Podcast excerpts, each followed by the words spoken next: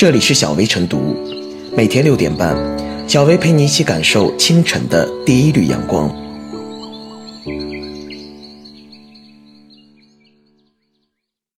本期导言：近日，自媒体新事项的一条营销课程广告走红朋友圈，引来争议无数。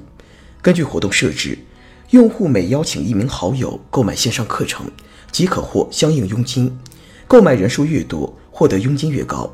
很快，微信就以多级分销、涉嫌欺诈行为，对相关公众号进行了处罚。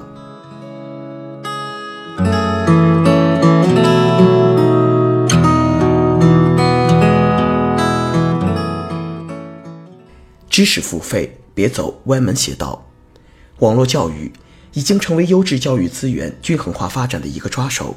想想看，一个人只需缴纳区区数百元。就可以在家里享受知名高校顶尖教授的网络讲课，聆听他们的教诲，获取相关领域的知识信息，这是何等快哉的事！据悉，某知名大学的一位经济学教授靠自己的网络授课走红，年收入已达五千万元。虽然教授、教师等利用网络授课谋取利益，存在着身份问题的争议，但是从产权意识。和知识就是财富的角度衡量，它也有积极意义。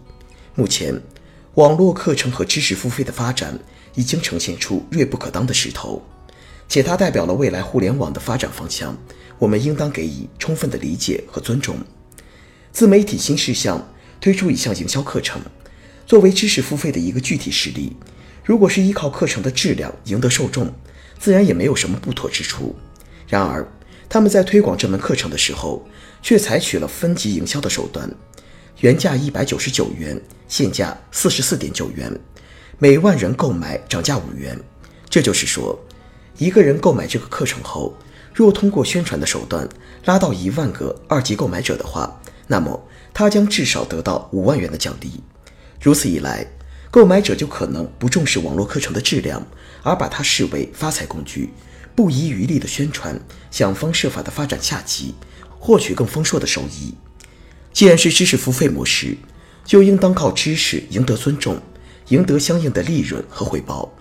如果依靠拉人头的方式推销商品攫取利益，而不是以商品品质赢得消费者的认可，不是以销售产品作为盈利的模式，就是披着分级营销外衣的传销。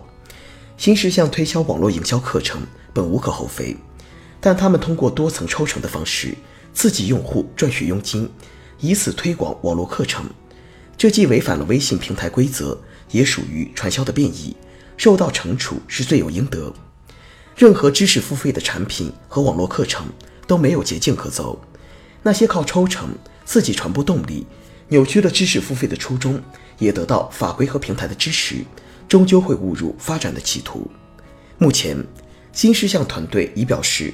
愿意接受处罚并立即整改，我们当然需要听其言观其行，同时也给那些致力于网络课程推广的个人或者团队以警醒。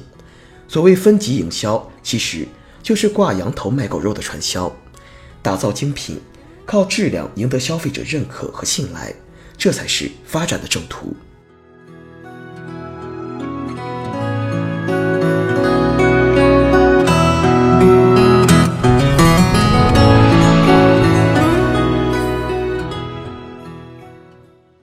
尊重知识，守护情怀。随着知识成为社会运作的基础要素，一个不学习就会被淘汰的知识经济时代已然到来。终身学习的理念在成为普遍共识之时，也催生了知识付费活动的爆发性增长。近年来，直播答题、分答、得到等各类形式的应用层出不穷，许多借知识付费一夜暴富的案例似乎比比皆是。然而，透过这些眼花缭乱的现象，我们更应该追问：知识经济的噱头背后，到底还剩下多少真正的知识？在一个知识更新如此迅猛的时代里，人们借助各种工具，将日常碎片化的时间充分利用起来，以更少的时间快速获取知识，这一点本无可厚非。鲁迅先生也曾说：“哪里有天才？我是把别人喝咖啡的时间都用在了写作上。”但是。碎片化的学习不代表知识获得可以有捷径可走，更不等于打着知识付费的旗号去做知识的买卖。就我自身的使用经验来看，如今的很多知识付费产品都有一个共同特点，就是把各类知识简化成答案，改造成一种立即得到理解、马上投入使用的方法指南。这迎合了许多人求新求快的需求，也在某种程度上损害了知识本身的价值。知识是一种运思方式，是从不同角度对未知人物的探索和切入，而问题则是展开这些角度。打开各种迷思的关键钥匙，正是一个个发人深省的问题，使知识的扩展和推进成为可能。付费的知识同样要启迪心智，帮助人们在思维方式上寻求转变，进而投身于读书破万卷的耕耘与处处皆学问的积累。求学问道终归要经历知与行的反复磨砺，来不得半点马虎，走不了任何捷径。当然。对知识生产者来说，付费体现了对他们劳动成果的尊重和传播新知的认可。不过，知识付费仍有它必须坚守的底线。若像目前有些开发者那样，把知识拿来炒作，为求生财而突破底线的话，不仅让知识流于肤浅，也会令这一学习方式变味儿。人们常说要尊重知识，守护情怀。如何在我们这个一切向快的时代里做到这一点？我想，还需要多一点冷静思考，少一些盲目冲动。